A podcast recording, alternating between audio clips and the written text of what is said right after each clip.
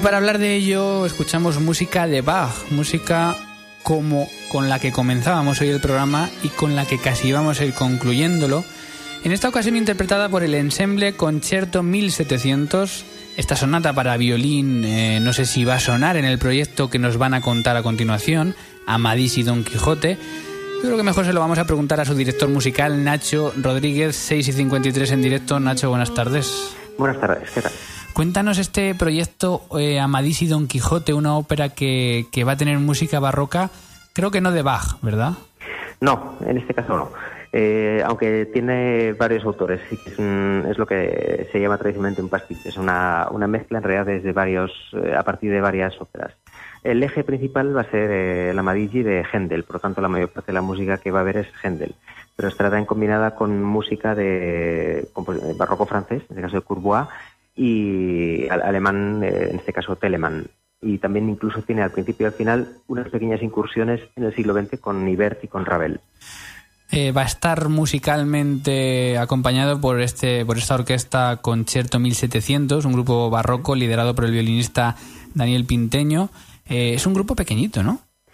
Eh, bueno, eh, tienen diferente formación, eh, diferente plantilla según el repertorio a acabar, que en este caso para la, para la ópera pues es una formación completa de orquesta que son 18 músicos ah, en este caso. O sea que, y se estrena mañana, si no me equivoco. Exactamente. Tenemos mañana la primera función a las 7 de la tarde. ¿Dónde, ¿Cómo podemos ir? ¿Dónde podemos ir? ¿Podemos conseguir pues entradas? En la Escuela Superior de Canto de, en Madrid, en la calle San Bernardo, del metro noviciado en Bernardo 44.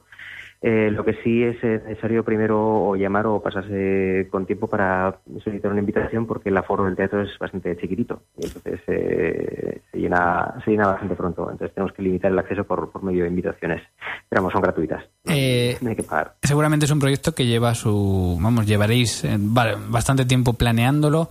¿Has llevado tú toda la dirección de musical?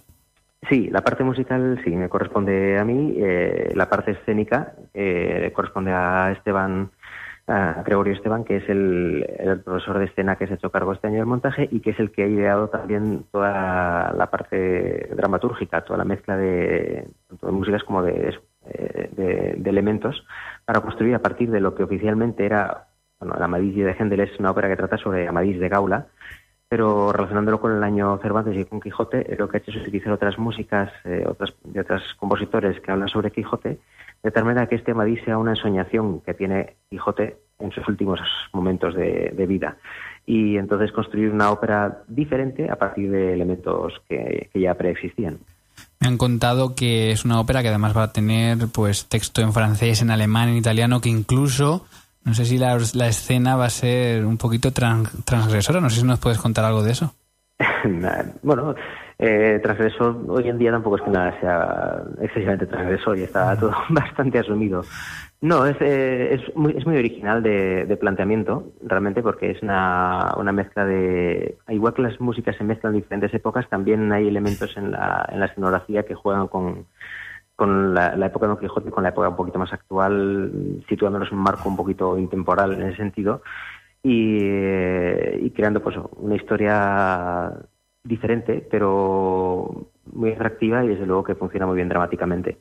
Mañana, 20, 21 y 22 de abril, en la Escuela Superior de Canto, esta ópera Amadís y Don Quijote, propuesta original que nos van a realizar estos amigos. Nacho Rodríguez, muchísimas gracias por haber estado por aquí.